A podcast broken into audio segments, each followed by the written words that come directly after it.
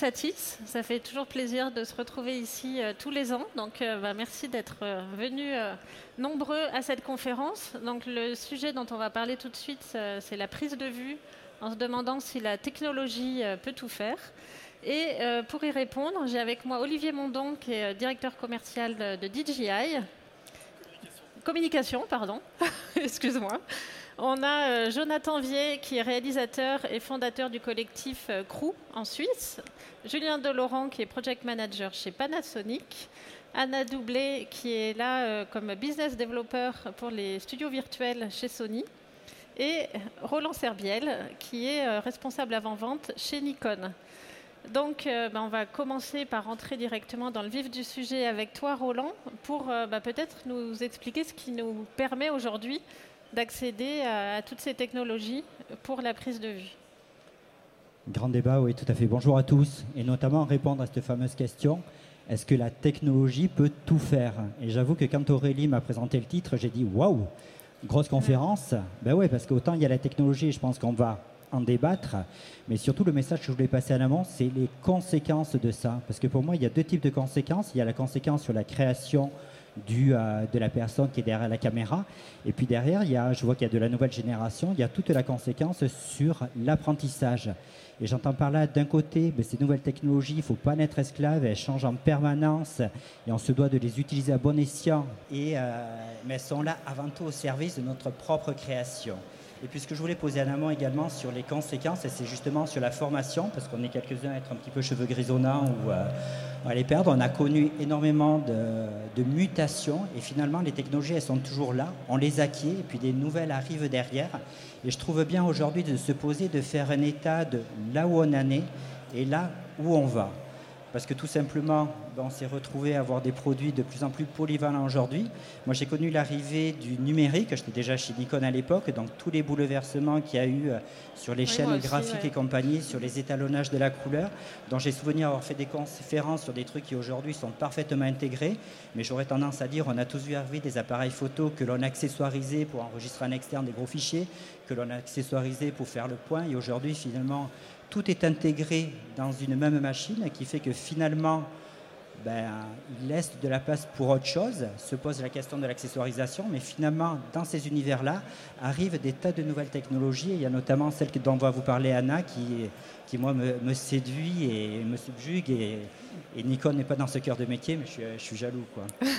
donc, euh, donc c'est vrai que là-dessus, moi, je trouve que cette conférence, elle a un enjeu qui est juste magique, où à travers ces technologies, il y a ce côté sociétal de comment je suis dans la chaîne graphique, comment je me forme, comment je suis ces avancées technologiques et surtout comment je gagne des sous avec, parce que finalement c'est la, finalité. Hein. C'est pas de les subir et d'être à la ramasse, c'est plutôt de, de, rapidement les acquérir pour qu'elles rentrent en production et qu'elles m'allègent et que cette technologie en fait m'allège le cerveau, m'allège ce temps de disponibilité de cerveau pour que je puisse davantage créer, faire de la relation client, faire de la compta, bref, être un petit peu ce petit côté euh, multiplateforme. Et pour notre jeune génération, ben ouais, la grosse question aujourd'hui, et c'est, c'est un petit peu le débat que l'on a entre les écoles d'ingénieurs d'un côté, les écoles de commerce, c'est est-ce que je suis hyper technique dans une technologie avec ce risque d'être mouvant Ou est-ce que finalement je suis acteur, chef d'orchestre avec une vision générale et puis finalement j'adapte mon savoir-faire en fonction de la mission ou je trouve le bon prestataire en fonction de la mission Donc c'est pour ça que moi j'ai participé à cette formation parce que je trouve que derrière cette réponse que l'on va tous faire dans l'ère qui suit, ben, sociétalement il y, a, il y a cette grosse question de comment je me place par rapport à cette innovation. Et pour en revenir, avant de parler vraiment métier, euh, qu'est-ce qui permet ces technologies? Quelle a été vraiment l'évolution dans le matériel? Peut-être Anna, tu peux en parler, ou, Roland? Qu'est-ce qui fait qu'aujourd'hui on a atteint ce tel niveau de technologie? Euh, Je pense que toutes les technologies sont drivées par les créateurs. Et les créateurs d'aujourd'hui, c'est des gens extrêmement flexibles qui s'adapte. Le marché, il est énormément changé. Vous connaissez ça mieux que moi. Donc, euh, je vois parmi la public les gens qui, qui, ont commencé il y a quelques années et qui ont commencé il y a quelques dizaines d'années aussi. Et aujourd'hui, la réalité, elle est extrêmement différente qu'on va prendre il y a dix ans. Donc, l'adaptation de la personne au marché, aux demandes publiques, nous devions de plus en plus exigeants. Et la vitesse de production, la vitesse, euh, bah, l'arrivée, désolé pour euh, les jeunes, mais la vitesse d'arrivée d'Internet, elle a énormément changé des choses. Donc l'échange des informations, c'est ça qui provoque cette arrivée de nouvelles technologies. Parce que quand moi je parle avec euh, nos partenaires, nos clients, et qui donnent une petite idée, cette idée, on la ramène au Japon, on leur dit écoutez, on a une très très belle idée, et cette merveilleux outil de communication. Bon, on a Satis, bien sûr, on peut parler, mais aussi par Internet. Quand on a, on prend les idées, on les met en forme, mais c'est grâce à vous, grâce à nos utilisateurs, qu'on progresse autant vite parce qu'on a un vrai échange et cet échange, il est aujourd'hui permanente grâce à cet outil informatique. Je, pense, hein, c'est mon avis, pourquoi ça progresse autant? Bah, Ça grâce aux gens, grâce à cette conscience et les connaissances, on va dire, collectives. Je vais plus loin grâce aux gens et grâce à l'addition des gens. Parce qu'on est sur des boîtes japonaises tous les deux, donc je pense qu'on a les, mêmes prérogatives finalement. C'est créé à partir des impulsions. Mais là où je veux rajouter, c'est qu'il y a certes les canaux que vous connaissez, on peut faire de l'impulsion sur la vidéo, mais moi ce que je trouve magique, c'est l'impulsion de certains secteurs d'activité sur d'autres secteurs d'activité. Et quelque chose aujourd'hui que va demander l'AFP, ça va peut-être servir à de la vidéo aujourd'hui, ça va peut-être servir sur un boîtier grand public demain pour faire un live ou que sais-je. Et on se rend compte que là où on avait une grosse sectorisation de certains métiers. Aujourd'hui, la polyvalence de l'outil fait que les technologies sont polyvalentes, donc du coup disponibles à tout le monde, et qu'il ne faut pas hésiter à aller voir ce que font d'autres secteurs pour justement se les approprier. Moi, juste pour illustrer cette partie-là, j'ai souvenir d'avoir euh, créé une réunion avec des gens du renseignement et des paparazzi, parce qu'ils avaient la même utilisation des matériels de captation, une finalité complètement différente, mais la même façon de faire. Et ce fut un échange très riche, parce que justement, ils avaient une culture d'entreprise complètement différente dans cette nécessité à découvrir. Et moi, je voulais ajouter, euh, Aurélie, on a parlé euh, tout à l'heure, juste avant la conférence, dans la dernière MediaQuest, il y a un euh, très bel article de Aurélie qui est sorti à propos de laboratoire de sciences que Sony il a à Paris, dans lequel nous on développe des projets qui sont complètement décorrélés de, vraies applications. Par exemple, on a un petit robot qui désherbe euh, on a une, euh, des scientifiques qui décident de trouver la cohérence entre les notes de musique et la température de couleur. Donc en fait, ça n'amène à rien aujourd'hui, mais on travaille pour le futur. Et en fait, les technologies, c'est vraiment l'inspiration. Et par exemple, j'ai euh, entendu parler il n'y a pas longtemps sur une podcast sur la créativité. Donc Sarah Karaki, c'est une très grande neurochirurgien. Elle a parlé que la créativité, en fait, c'est l'échange entre les gens. C'est pas juste euh, une génie qui a une idée merveilleuse euh, de créer une ampoule. Non, c'est parce que il y en a énormément de gens qui préparaient le terrain qu'au bout de moment, il y a un qui euh, devient... Mais c'est l'échange entre les gens. Et pour moi, les technologies, c'est vraiment l'échange entre les créateurs. C'est que ça.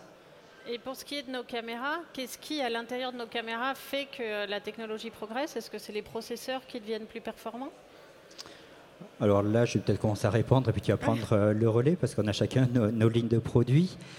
Euh, j'ai vu arriver deux choses. J'ai vu arriver la multi-intégration, où finalement l'arrivée des stabilisations, des autofocus hyper rapides, etc., rentre dedans.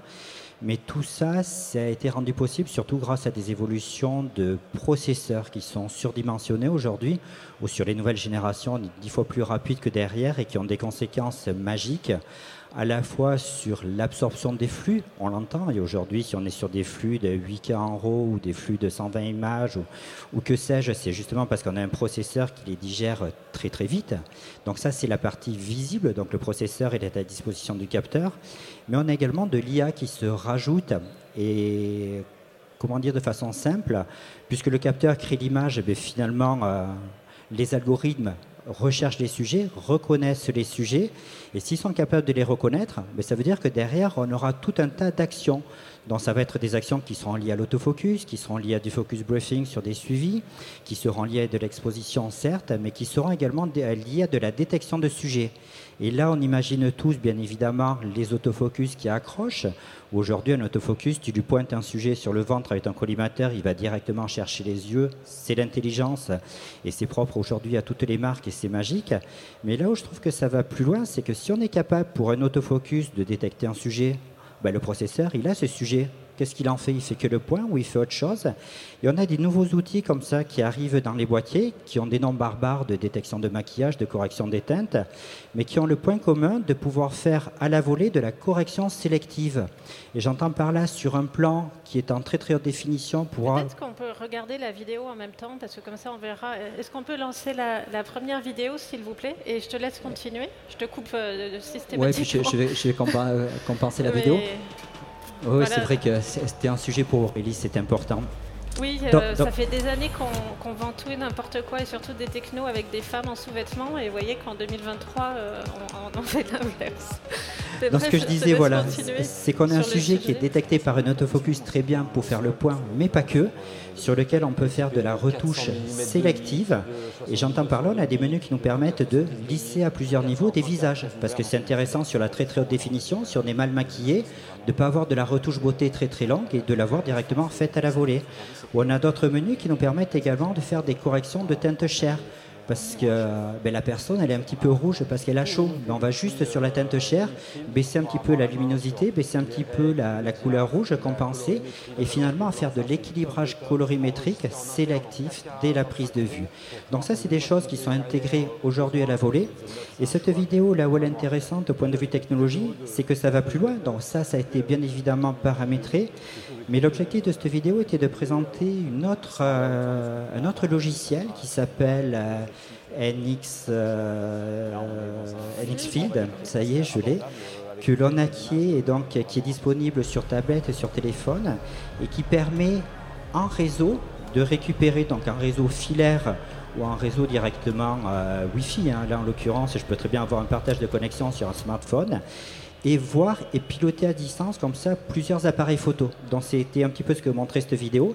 Et j'entends par là, depuis ma tablette ou depuis mon téléphone, j'ai accès à tout c'est-à-dire à tous les réglages de prise de vue, que ce soit les réglages euh, classiques de volume d'information, de traitement de la couleur, de traitement de flou, d'envoi sur FTP. J'ai tous les live view qui me reviennent derrière. Et finalement, un seul opérateur peut avoir accès à des multi-boîtiers pour les régler et faire en sorte d'avoir de la captation multicaméra fluide. Et là où tout à l'heure je vous disais qu'on était sur des produits polyvalents avec de la convergence de technologies, cette technologie-là, au départ, elle a été demandée par l'AFP pour faire en sorte que sur des Jeux olympiques, un seul opérateur puisse piloter sur l'arrivée d'un 100 mètres, par exemple, plein d'appareils photo différents avec plein de points de vue pareils. Et finalement, c'est cette technologie qui a été développée pour la presse il y a quelques années, qui aujourd'hui est réappropriée pour de la captation live stream, pour que finalement la personne qui est en coulisses derrière ait une vision sur tous les boîtiers, voir tout ce qui se passe et puisse à tout moment intervenir sur un boîtier, parce que le cadreur, il ne voit pas forcément quelque chose. C'était l'objectif de cette vidéo. Et ça m'amène à penser au PTZ. Et euh, euh, oui, effectivement, nous on a, euh, alors chez Panasonic, c'est notre cœur de métier premier. de simplifier la captation au travers de l'ajout de mouvement, de remplacer pas forcément remplacer l'humain, mais, à simplifier son usage, euh, rendre la technologie transparente. C'est ça en fait le, but, la simplicité euh, dans, cette technologie, c'est de la donner en accès libre et de la rendre euh, accessible facilement, que ce soit transparent. Donc il y a cette technologie de pilotage qui peut être associée maintenant avec des systèmes intelligents, justement comme du tracking de, focus, comme du, tracking tout court de, de personnes. c'est des choses qui se font beaucoup en corporate, c'est un peu moins en production aujourd'hui, ça y vient petit à petit. Euh, en corporate, les gens n'ont pas de notion, euh, ça va être une salle de réunion, on démarre sa salle de réunion, il faut que ça fonctionne. Euh, donc on a beaucoup de caméras utilisées dans ce cadre-là. Bon, c'est pas forcément un cadre broadcast ou production, mais c'est le début. C'est des gens qui n'ont aucune notion technique derrière ces caméras-là mais qui vont quand même les utiliser et qui n'ont pas. Euh, et qui les auraient peut-être pas utilisées si elles n'étaient pas aussi simples oui, voilà, à mettre en euh, place. Clairement, il faut ajouter cette couche de technologie qui va simplifier l'usage. Euh, donc la caméra qui se pilote automatiquement, c'est une chose, qui fait son point automatiquement, c'en est une autre. c'est important aussi quand même de ne pas être dans le flou tout le temps. et puis après, il y a toute une notion de, réalisation, d'aider aussi au-delà du mouvement pan tilt des caméras, qui, reproduit finalement le travail d'un cadreur. Bah là, on rejoint un petit peu le travail de DJI sur ces trucs-là. Euh, c'est d'ajouter du mouvement, de simplifier le mouvement.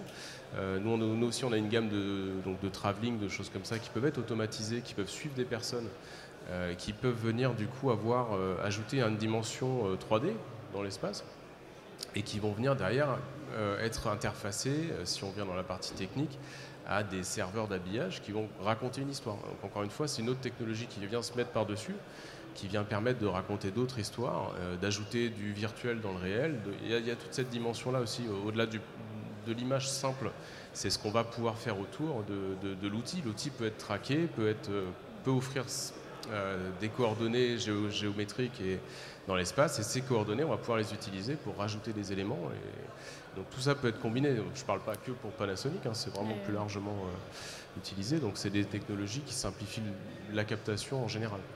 Et Jonathan, toi qui fais de la captation euh, toute la journée, du coup, euh, toutes ces nouvelles technologies, ça se manifeste comment oui, alors nous, on utilise, on est plutôt une petite équipe. Enfin, on va pas être dans des, dans des modèles euh, broadcast où on a, on a plein de monde. Donc, moi, j'essaye de trouver des solutions en fait avec une équipe réduite. Je fais beaucoup dans la captation d'événements. Donc, euh, les nouvelles technologies, moi, elles m'apportent, euh, elles m'apportent beaucoup. Déjà, l'autofocus a énormément changé notre job dans le sens où on avait des plans qu'on pouvait pas faire jusqu'à maintenant qu'on maintenant qu'on arrive à réaliser. On a l'exemple peut-être de. Oui, on va, on va lancer la vidéo euh, numéro 2, s'il vous plaît. Every winter for the past 17 years, a selection of the most passionate freeriders meet in Nonda, in the heart of the Four Valleys, Switzerland.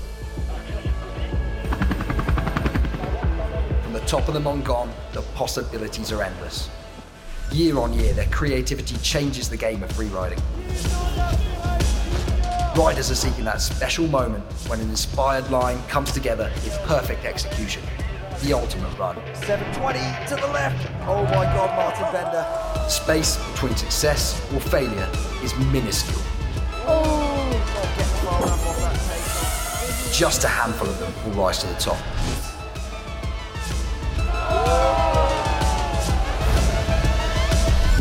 This is more than a sport, more than a competition. It's a passion they share, and it's their way to inspire the next generation.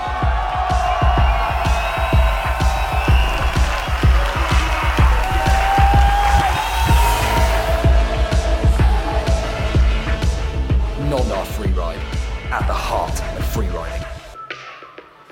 Est-ce qu'elle vous émeut cette vidéo ou c'est juste nous parce qu'on l'a vécu Voilà, alors ça c'est le, voilà, le genre de job qu'on fait euh, dans notre collectif, dont Aurélie euh, fait partie. Et euh, donc, qu'est-ce que ça change pour nous? Comme vous avez pu voir, on a des contraintes. Déjà, qui est, premièrement, une contrainte de budget, c'est tout con, mais enfin, les organisateurs d'événements comme ça, ils n'ont ils ont pas énormément de budget. Et on est au final pour réaliser ce genre de choses 3, 4. Les jours où ça va bien, on est 4, il y a un pilote de drone qui nous rejoint. Mais tout ça pour dire qu'on a besoin d'être euh, léger et efficace. Euh, léger parce qu'effectivement on doit déplacer le matériel en haute montagne. Donc déjà, nous, la réduction du poids, des performances des boîtiers, donc ça, ça a joué un rôle important dans le fait qu'on puisse réaliser des images euh, de plus en plus qualitatives. Et puis après, typiquement, si on regarde ce film, il y a deux ans en arrière, il y a des images qu'on ne pouvait pas faire. C'est-à-dire que, ça c'est avec Aurélie, on a on a testé euh, pas mal le, Nikon Z9 et on s'est aperçu qu'en utilisant un 200 mm, on arrivait à suivre un skieur avec l'autofocus qui se déplaçait vers nous.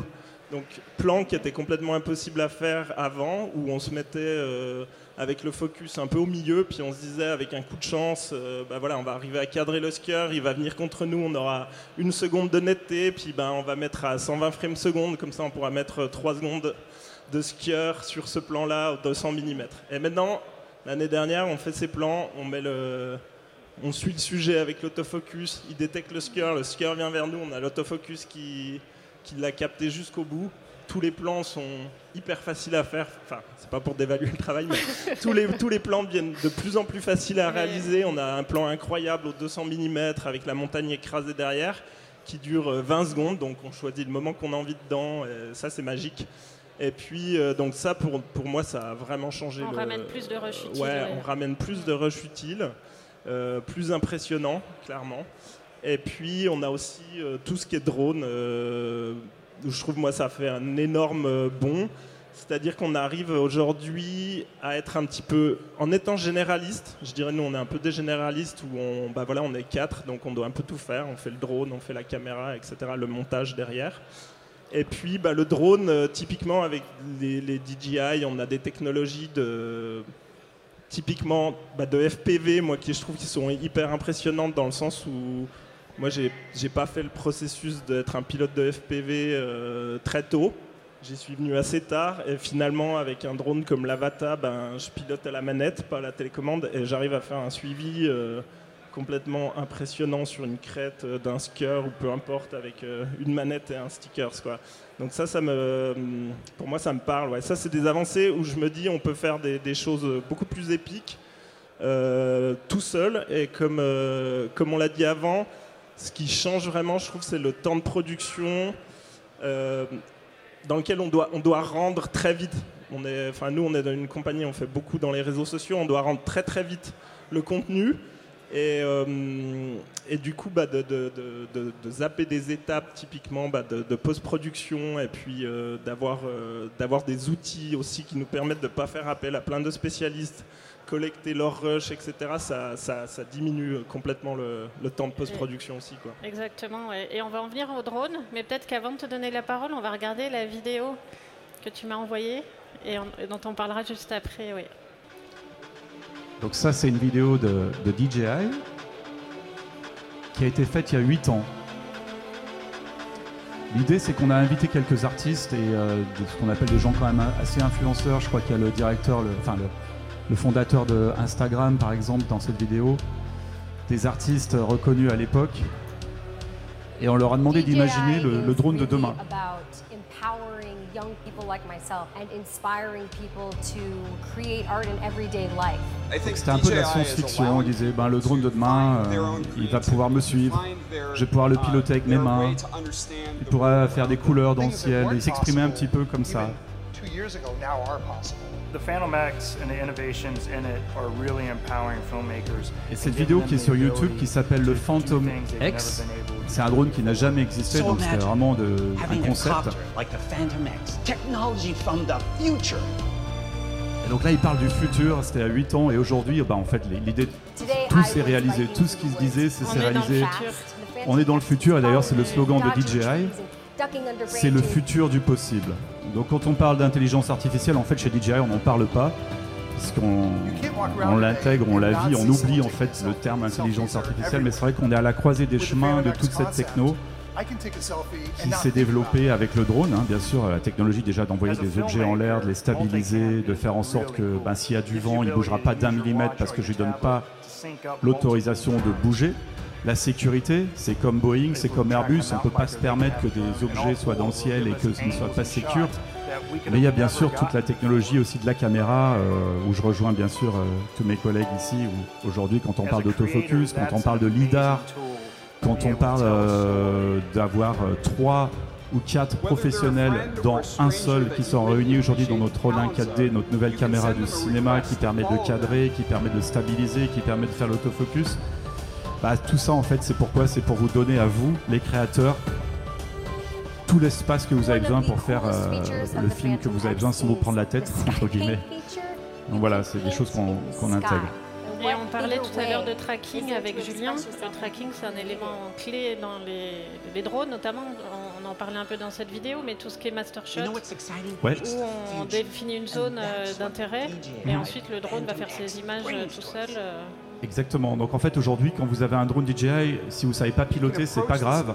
Vous appuyez sur le bouton Master Shot, il va vous faire pendant 2-3 minutes un plan du château que vous êtes en train de filmer autour du lac ou euh, du skieur que vous êtes en train de suivre. Et après, il va lui-même faire l'editing, il va faire la chose. Donc l'intelligence artificielle, que ce soit dans l'outil, mais aussi dans la post-prod avec, euh, avec l'application, voilà, c'est génial en fait. Ça, évite de se prendre la tête, de refaire le plan plusieurs fois. Tout est fait. Et Julien, du coup, est-ce qu'on en arrive à avoir des, des lives euh, sans opérateur? Ah oui, oui, ça arrive déjà. On a déjà toute une intelligence qui peut être mise en place. Ça, ça demande plusieurs couches euh, d'intelligence. Euh, alors, il y a certaines marques, effectivement, euh, qui arrivent à, à combiner un petit peu tout ça dans un, dans un cadre donné. Après, tout dépend des exigences. Si on garde les mêmes exigences que ce qu'on a aujourd'hui sur euh, un live euh, télé, par exemple, c'est compliqué quand même encore de, traduire une intention artistique complètement et de la déléguer complètement à une intelligence artificielle. Ça reste encore un peu un peu tôt, mais on y vient petit à petit, oui, on a besoin de ça. c'est une demande forte que nous, on reçoit et qu'on étudie de près. Euh, encore une fois, on a bah, trois boîtes japonaises. Euh, voilà, ça reste des, boîtes de technologie. Donc on, écoute, on a l'écoute des besoins euh, au quotidien pour simplifier l'usage. Et effectivement, oui, toute cette notion d'automation en fait est déjà présente dans les chaînes de télé au travers d'un script en fait, tout simplement. Mais si on traduit ça sur les tournages de tous les jours, il y a encore beaucoup de chemin à faire. Euh, avoir le point, c'est bien. avoir la bonne, le bon plan, la bonne intention, traduire la bonne intention artistique, c'est autre chose. C'est vraiment quelque chose de au-delà. Euh, je pense que qui, arrive, mais euh, qui demande encore et qui laisse encore de la place à l'humain, ce qui est aussi important quand même.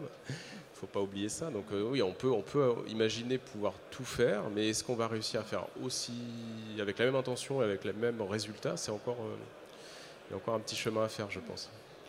Et en parlant euh, tracking, futur, etc., ça, me, ça m'amène à, toi, Anna, et au, studio virtuel. Est-ce que tu peux nous en parler un petit peu? Est-ce qu'on peut mettre la vidéo d'Anna aussi en fond, s'il vous plaît? Ah, Effectivement, en fait, les technologies ils vont nous permettre de distinguer de deux approches. La première, c'est quand nous avons guillemets production de masse, quand on peut produire beaucoup plus rapide, comme avec autofocus ou avec les filtres neutres variables. Et après, on a les technologies qui vont nous permettre de faire plutôt le travail d'orfèvre. Quand on a des vrais artisans qui vont utiliser les technologies, mais que c'est un tout petit peu comme dans le patinage artistique. Quand je regarde, je dis waouh, je vais faire pareil euh, quand je vais mettre mes patins, et après un mois de l'hôpital. Donc c'est un tout petit peu la même chose quand on parle de la production virtuelle. Production virtuelle, c'est la production d'un film, un clip vidéo, une série télé ou une cinéma en utilisation des écrans LED et les caméras qui va être traquées et qui va bouger en même temps que le background sur notre écran LED.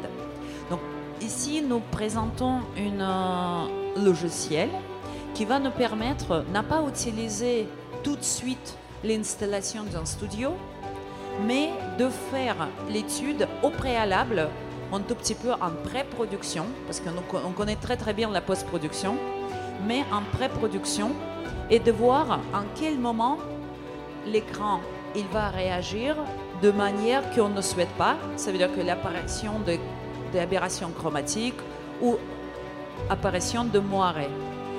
Donc les logiciels, il va nous permettre de d'abord tester la position de caméra avant d'aller directement sur le studio.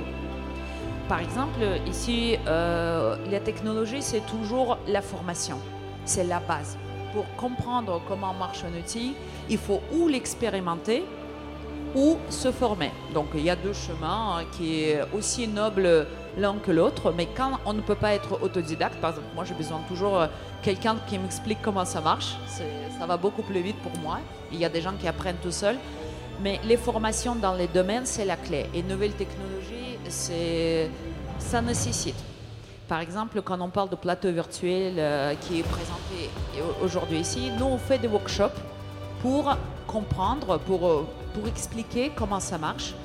Et pour nous, la la plébiscité de, l'utile, c'est hyper important. La simplification, l'explication, l'information. Par exemple, là, vous voyez, c'est un logiciel qui va permettre de calibrer les couleurs aussi entre les caméras et l'écran. Et du coup, bah, on est dans le même espace colorimétrique. Et chez Sony, on essaye de, de, de proposer une solution, pas uniquement un objet, comme un produit comme caméra ou comme l'écran. C'est vraiment une synergie entre les, technologies. je crois que vous avez un studio ici au Satis. C'est ça, exactement. En fait, euh, on présente ici notre technologie LED que vous voyez juste à gauche. Il y a une petite installation avec le grue traqué Cinemotion et le parfum euh, qui est euh, joliment exposé et on peut voir. Et par exemple, là-bas, pareil, parce qu'il y a les optiques qui sont été faits sur mesure pour ces robots, cette optique, il va nous permettre de frôler les surfaces. Un tout petit peu, euh, comme vous avez dit euh, tout à l'heure, avec les drones, euh, bah, effectivement, il y a certaines émotions qui sont créées qui nous sont juste impossibles de le faire avant. Et voir, je me rappelle la première fois que j'ai vu l'image de, ma, de maison de ma grand-mère en drone, J'ai dit, ah oui, d'accord, euh, j'ai vécu toute ma vie là-bas. Et la première fois, je le vois, j'ai jamais vu euh, les- les- les- la maison euh, de cette manière-là. Et en fait, ça crée les émotions. Parce qu'on on voit, grâce aux technologies, quelque chose qu'on n'a jamais vu. euh, qu'on ne peut pas voir euh, si on n'est pas professionnel quand même. Et comme le disait que- Jonathan, ouais, maintenant il y a des plans qu'on ne pouvait pas faire avant. Tout à fait. Mais alors Tout du coup, est-ce que la technologie fait tout ou est-ce qu'il faut encore que tu ailles en montagne euh, faire des images? Non, alors clairement, moi je pense que la technologie, ben, elle reste toujours au service. Hum, Je trouve que ça nous apporte euh, plus de temps, comme disait euh, euh, Roland, d'avoir du temps de création, d'avoir du temps de pré-production, et puis de, créer des images qui sont plus spectaculaires. Des plans qu'on ne pouvait pas réaliser avant, le faire plus facilement avec un team réduit avec, euh, avec ouais, moins de personnes, moins de connaissances peut-être aussi, moins d'entraînement. Et euh, moi, je trouve que enfin, toutes ces technologies qui arrivent, je trouve que c'est- génial pour notre job.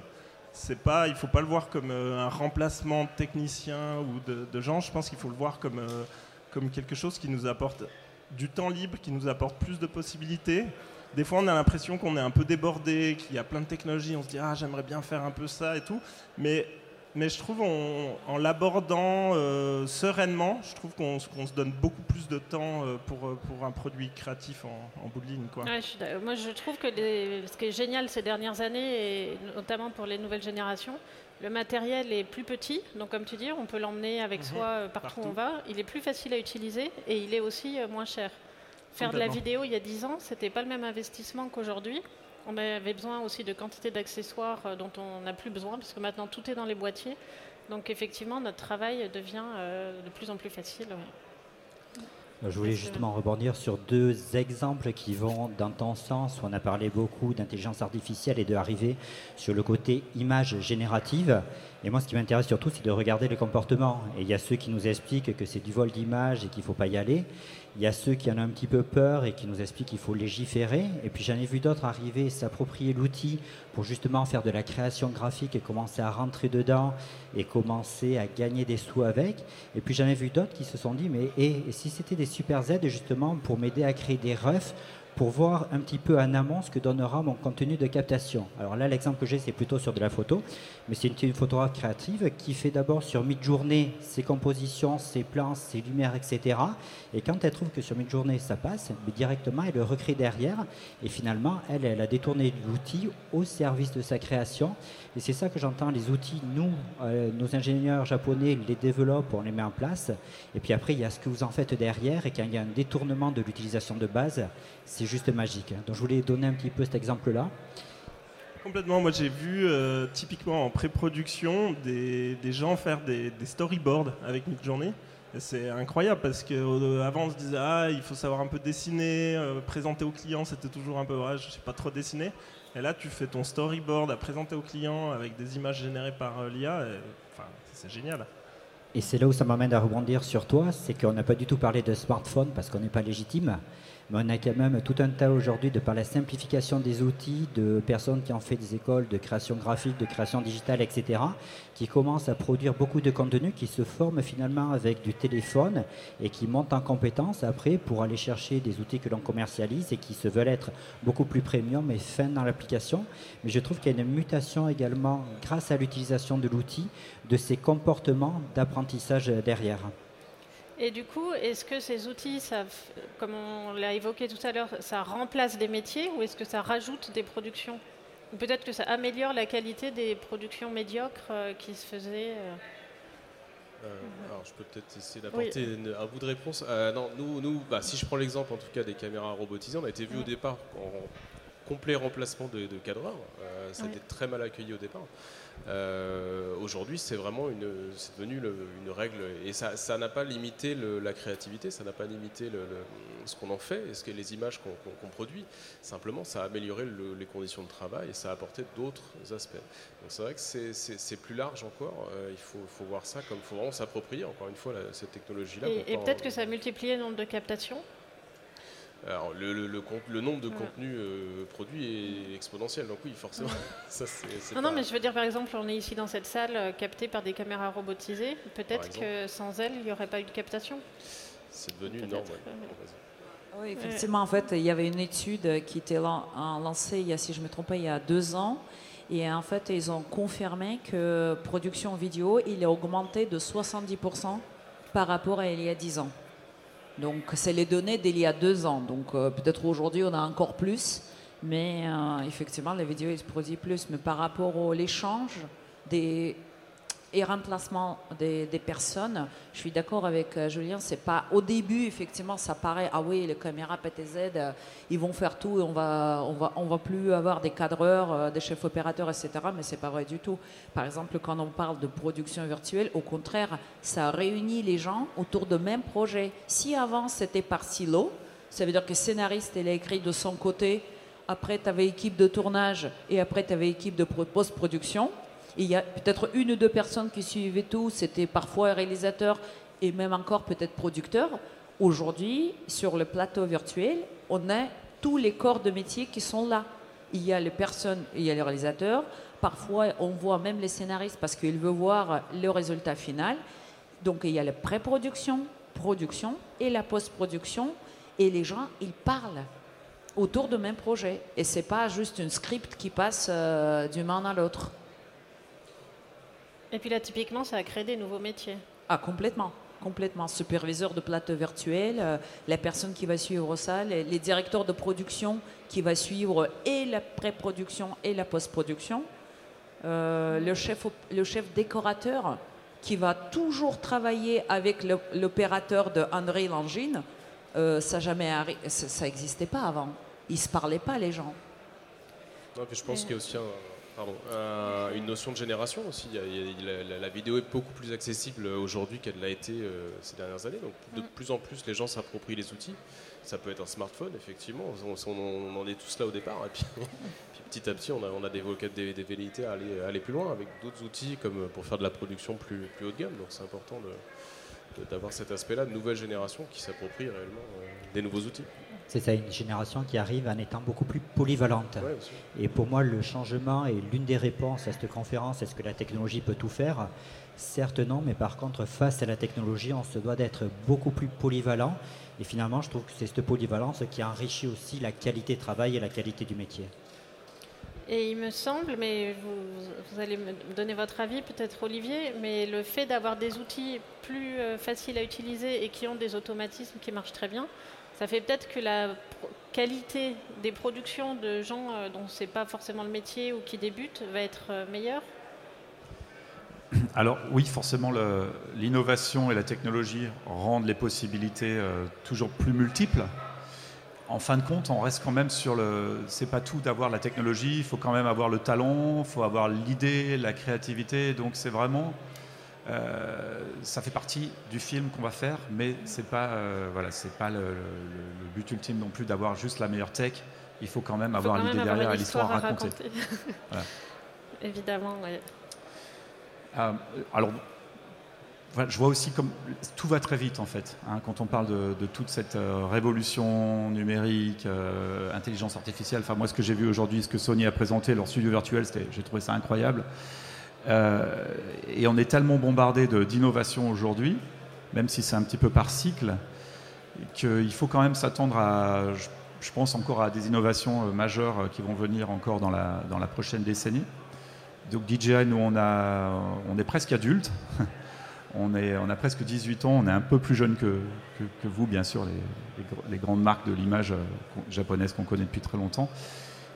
Et souvent, on vient avec des innovations avant que la législation soit faite. Donc là, je me remets dans le cadre des drones. Aujourd'hui, il, y a, quelques années, si j'étais arrivé au Satis ici en faisant voler un petit drone, tout le monde dit ah trop cool, c'est génial, c'est quoi, c'est super? Aujourd'hui, bon, bah, on sait qu'on ne peut plus faire voler un drone euh, comme ça au milieu de Paris de façon.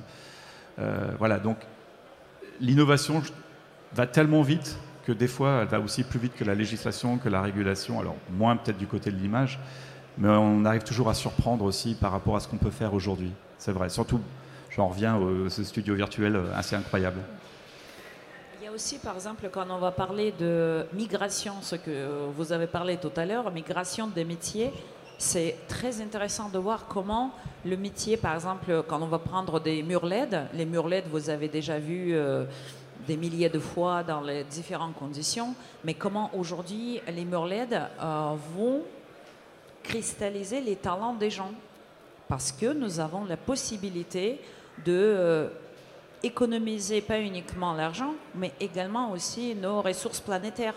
Parce que quand on n'a pas besoin de déplacer 20 personnes de tournage euh, de désert vers la mer, vers le campagne en Angleterre, etc., bah, on peut faire le même tournage avec euh, les technologies et le spectateur peut, réellement croire à ce qu'il voit parce que c'est des professionnels qui travaillent aussi, parce que c'est pas, il n'y a pas de miracle. Si moi aujourd'hui je vais caler ma caméra avec une mur LED, je ne pense pas que ça va marcher tout de suite. Mais euh, les gens qui savent le faire, c'est vraiment les images, elles deviennent très crédibles et ça économise énormément notre empreinte de carbone. Euh, nous avons par exemple sur notre site Sony, si, si, ça vous intéresse, il y a Sony Pictures qui a fait les comparatifs entre euh, les vrais tournages on-site et les tournages avec les productions virtuelles. Bah, L'impact carbone, il est moins 78%. C'est vraiment beaucoup. C'est considérable.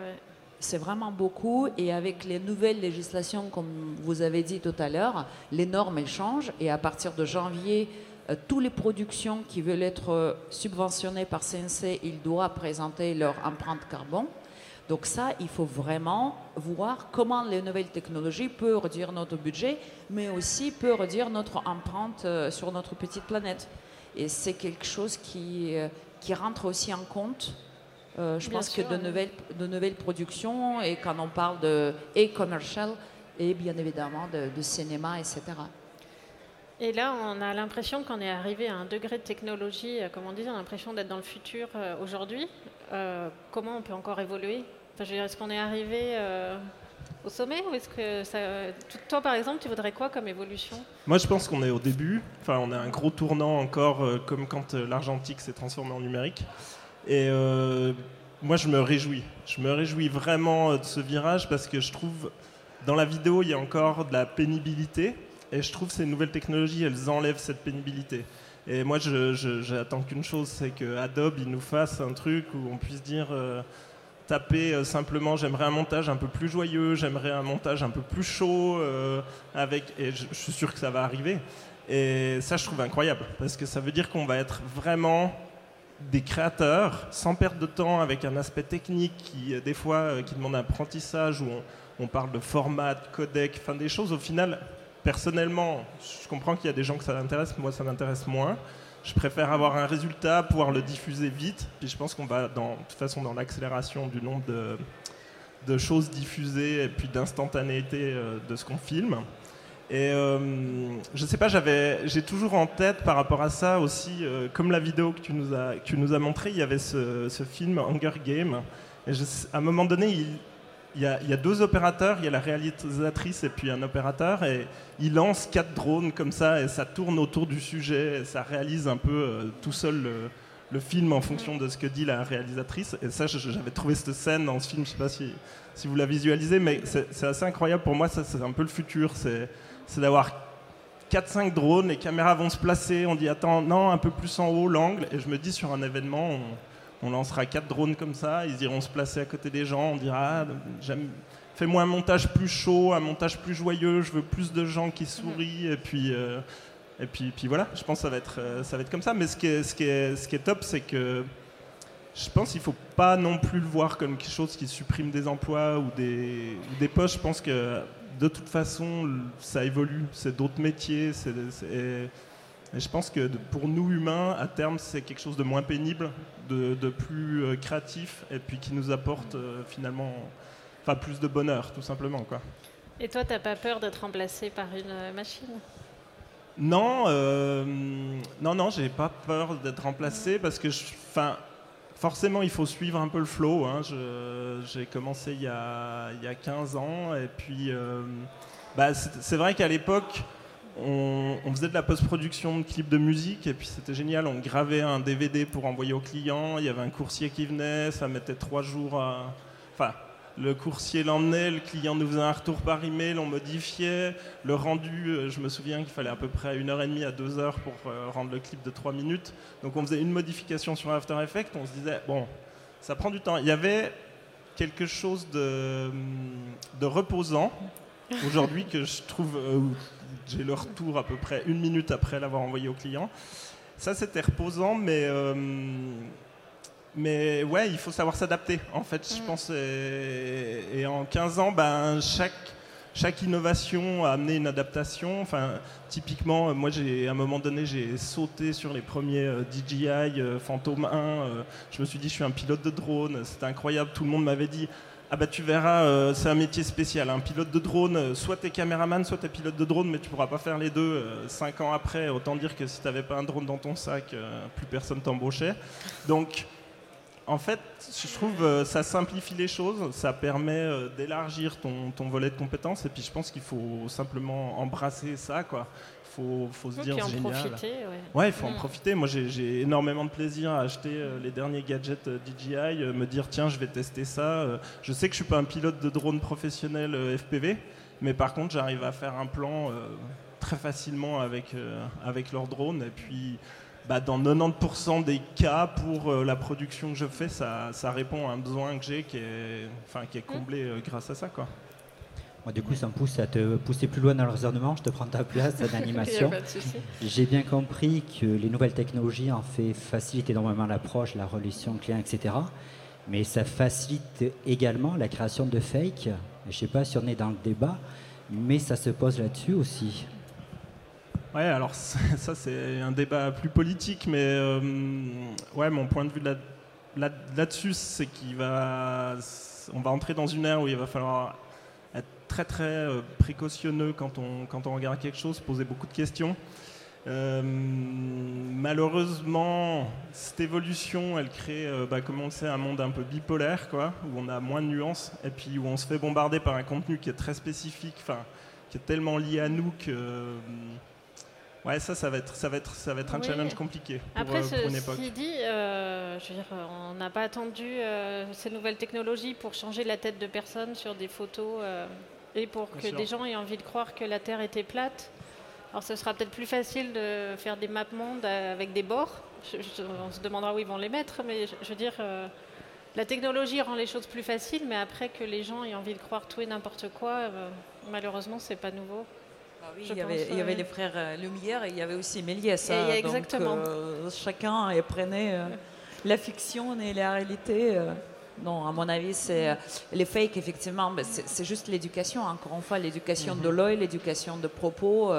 et je pense que les broadcasters publics, les chaînes publiques ont énormément de rôle joué dans, dans cette régulation. Mhm. Moi, je pense par rapport à ça, une évolution que je vois aussi euh, de contenu par rapport à l'intelligence artificielle, ça va de plus en plus de nous pousser à un contenu spécifique à chacun. C'est-à-dire que je me dis, à terme, peut-être qu'on ne fera pas un montage général pour tout le monde. Peut-être qu'on fera un montage euh, pour Aurélie, qui aime plutôt avoir une fin heureuse. Peut-être qu'on fera un... Enfin, je veux dire, un événement, c'est un événement, on relate la vérité, mais typiquement si on prend une fiction, bah, on peut se dire, euh, moi, je... peut-être qu'un film dans 10 ans, il y aura une fin personnalisée pour à peu près tout le monde. C'est-à-dire qu'on pourra générer euh, n'importe quelle fin, n'importe quel scénario, et puis moi je dirais, ah bah tiens, aujourd'hui je veux voir quelque chose un peu feel good. Euh, moi je suis plutôt dans le thème un peu horreur, et puis finalement on aura un scénario de base, et puis, puis l'IA pourra, pourra faire en fonction. On regardera plus les mêmes films, même si on pense que c'est les mêmes. On pourra plus les raconter non plus alors. pourra plus raconter les films. C'est ça. Non, moi je pensais aussi au sport. On a beaucoup de demandes nous, sur le sport, où il y a beaucoup de sports qui ne sont, dont les ligues sont pas forcément, sont pas argentées autant que les premières ligues, et qui ont quand même des besoins de captation. Donc on a aussi cette notion-là. C'est un peu éloigné du coup du, euh, de, de, de, la production classique, mais on a, on a cette notion de, de ligue de sport qui veulent absolument capter et faire du contenu à moindre, avec moins d'équipement ou moins de personnel, ou en tout cas plus vite. Euh, et, dans ces cas-là, c'est vrai qu'il y a des technologies proposées qui sont euh, de faire des auto-highlights. On a présenté ça récemment, par exemple, où on enregistre la totalité des flux qui sont sur cette captation. Donc il n'y a pas réellement de nécessité d'action humaine derrière. Et on va lui demander justement de, basé sur ce record-là, sur cet enregistrement-là, on va lui dire bah, sors-moi un highlight de tant de secondes avec telle quantité de tel type d'action, tel type d'action, pour que ce soit, pour qu'on retrouve l'intention d'un réalisateur, mais tout ça complètement délégué à une IA. Et, ça, c'est clair que c'est des choses sur lesquelles on a de la demande. Alors, c'est sur du sport, mais, euh, mais on, a, on a cette demande-là aujourd'hui aussi. Mais c'est vrai que le sport, ce sont souvent des très très beaux labos. Et là, pour répondre à ta question qui était est-ce que les technologies font tout ou non, j'en sais rien. Mais par contre, regardez attentivement les prochains Jeux Olympiques, mais regardez pas euh, les athlètes, regardez les décors derrière. Et je sais que ça bosse déjà énormément sur de la robotique, sur des caméras embarquées, sur des caméras euh, pilotées depuis des centres de presse et qui sont toutes connectées à IP parce qu'on ne peut pas accéder au JO si la caméra n'est pas reconnue et l'adresse MAC n'est pas reconnue. Donc je pense qu'il y aura énormément de nouvelles choses qui seront mises en avant et qu'il faudra observer. Eh ben, je crois que ça va être le mot de la fin puisqu'on arrive bientôt au bout et que j'aimerais donner, euh, bah, vous donner la parole s'il y a quelques questions. Oui. Alors il y a, voilà, il y a un micro qui arrive. Euh, bonjour. Vous avez parlé de que vous n'aviez pas peur euh, de la suppression de postes, etc. Mais justement, vous parliez en parallèle du fait de, avec l'IA, euh, peut-être juste poser une question ou écrire une phrase et que ça allait nous faire un montage. Mais du coup, ça supprime quand même énormément de postes dans tout ce qui est post-production, etc. Oui, je, je comprends l'inquiétude, mais j'ai remarqué, j'ai remarqué quelque chose, c'est que hum, typiquement, il faut toujours quelqu'un qui a le temps de s'occuper de ça. C'est-à-dire que moi, j'ai eu beaucoup de clients qui, m'ont dit bah, on va faire à l'interne les posts réseaux sociaux, c'est bon, on va pas payer pour, euh, pour les faire, alors que typiquement, euh, bah, notre stagiaire peut aller avec un iPhone. Soit j'ai dit bah, très bien, moi je vous forme même, je vous forme aux outils, il n'y a pas de souci. Mais ce que je constate, ce que je constate c'est qu'au final, il faut du temps faut que quelqu'un s'en occupe de ces réseaux sociaux et puis un directeur marketing ou l'équipe de communication. Elle a beau dire on veut internaliser, on veut faire nous parce qu'on n'a pas le budget, mais à la fin, elle a jamais le temps. Donc au final, euh. même si tu as les outils qui vont très vite, même si tu te dis euh, moi demain euh, je vais faire moi, il faut quand même que quelqu'un le fasse, il faut que quelqu'un prenne le temps de le poster. Alors tu me diras peut-être que dans 5 ans tout se fait automatiquement, mais, mais pour l'instant je je trouve que c'est pas un problème parce que typiquement, quand j'ai des conversations privées entre un amateur et un professionnel, moi j'ai plein d'amateurs qui sont dix fois mieux, meilleurs que moi en termes de photos, en termes de vidéos. Il y a des amateurs, ils sont incroyables. Mais les amateurs, ils ont malheureusement que pour eux que le samedi et le dimanche pour bosser. Et un client, ben, il a besoin que tu lui répondes le jeudi, le mercredi, et toi tu es un pro parce que tu es disponible finalement. Donc au final, je pense que tu, as toujours un rôle à jouer. Si demain la captation elle se fait toute seule, tu seras quand même le maître d'orchestre de la captation, de la diffusion, donc ce sera un autre job. Ce sera plus créatif, je pense, il faudra être plus inventif, plutôt se renseigner, regarder beaucoup de choses pour, euh, pour, euh, pour savoir ce qui se fait. Mais je pense que ça, ça, transforme simplement des jobs. Et puis honnêtement, ça fait quand même des années que l'appli DJI, elle fait des montages automatiques euh, à partir des, des rushs qu'on vient de filmer. Et bah, ça ne nous empêche pas de faire du montage depuis des années euh, en utilisant les mêmes plans, mais en faisant le montage nous-mêmes. Par contre, c'est des choses qui, à mon avis, sont complémentaires. Des gens qui ne savent pas faire de montage et pas de captation, bah, ils vont faire euh, des master shots avec leur drone et utiliser le montage qui est fait automatiquement par l'appli. Et puis, bah, peut-être que ça, ce sera mieux à regarder que la, médiocrité de tout ce qui passe sur les réseaux sociaux. Donc, je pense que pour tout, euh, tout ce qu'on voit qui en fait est très mauvais, ça, peut-être que la qualité va être améliorée par l'IA. Et pour le reste, euh, bah, je pense qu'il y aura encore des histoires à raconter par des, par des humains. Ouais. je pense, oui. Je crois qu'on avait une autre question. Oui, bonjour. Bonjour. Euh, bah déjà, merci avant tout. Euh, moi, je suis content d'entendre vos différents points de vue entre les différentes marques. je regrette une chose, c'est qu'on n'est pas avec vous la place d'un auteur et quand je parle d'un auteur, c'est quelqu'un qui a des intentions artistiques, qui raconte une histoire. Bah, Jonathan a quand même des intentions artistiques. Oui, oui, bien sûr. Mais là, depuis tout à l'heure, on parle plus d'un aspect marketing où l'idée, c'est de faire plus vite et, de, et d'anticiper. Je comprends totalement. C'est une sous-industrie qui est, qui est complémentaire avec la partie, euh, par exemple, fiction, documentaire ou autre. Euh, moi, euh, en tant que réalisateur, je vois la technique comme un outil qui va compléter en fait une expertise, c'est-à-dire raconter une, une histoire. Et l'histoire, on la raconte à l'écriture, on la raconte au tournage, on la raconte à la post-production. Et en fait, pour moi, si on met de l'IA partout, c'est là où on perd la plus-value. C'est là où on perd la, créativité, l'intention. Et du coup, on standardise tout le flux vidéo qu'on voit sur les réseaux sociaux dont vous parlez. Et pour moi, c'est important qu'on garde aussi une expertise justement pour chacun de ces postes, parce que c'est ce qui fait que votre film sera mieux que celui d'un autre. Et ça, ça marche autant dans la pub, dans le clip, dans la fiction que, dans le documentaire. Et moi, je suis très content de voir les progrès qu'il y a dans la technologie. Mais ce qui m'intéresse, c'est cet équilibre entre ce que je vais raconter et les facilités que ça peut m'apporter sans pour autant euh, enlever de l'intention, enlever de l'expertise et enlever une réelle plus-value sur le fond et pour ensuite faire quelque chose de sympa dans la forme. Je crois que c'est justement ce qu'on vient de dire, que les technologies sont là au service d'une idée. Et on est quand même au Satis, un salon euh, pour parler techno. Et enfin, le, thème du salon, c'est pas de parler euh, narration. Euh. Moi, je te rejoins, hein, c'est un peu ce qu'on a dit. Moi, je trouve que ça enlève de la pénibilité pour ajouter de la créativité. Donc, enfin, pour rassurer tout le monde, je pense que le but, on ne disparaîtra pas euh, derrière machine. Comme tu dis, sinon tout est standardisé sur, euh, sur Instagram et puis on regarde toujours le même contenu. Euh, je pense pas que ça arrivera. Je pense qu'il y aura plus d'histoire, justement, il y aura plus de temps pour cette narration et moins de, moins de pénibilité comme connaître des codecs ou des choses comme ça. En fait, je rejoins complètement votre avis parce que les nouvelles technologies ça peut paraître prendre trop de terrain, tandis que le vrai euh, histoire, c'est le scénariste et le réalisateur, c'est tout. Après, le reste, c'est juste les gens qui vont aider à mettre en place euh, une machine, une organisation pour le rendre réel. Mais aujourd'hui, avec les nouvelles technologies, l'esprit peut s'ouvrir et n'a pas avoir des barrières.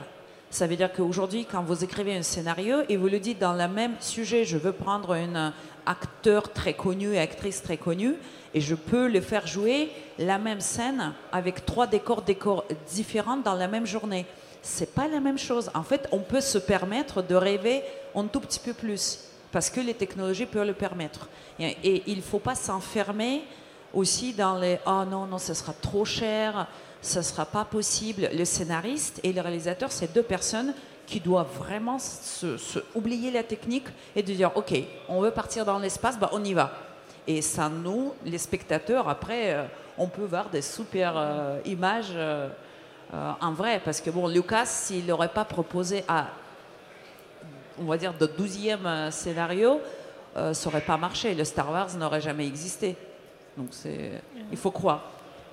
Ouais, encore une fois, enfin, moi je pense que ça nous a permis, en tout cas nous, d'augmenter la, qualité simplement, le nombre d'images de plans, de, choses qu'on peut faire.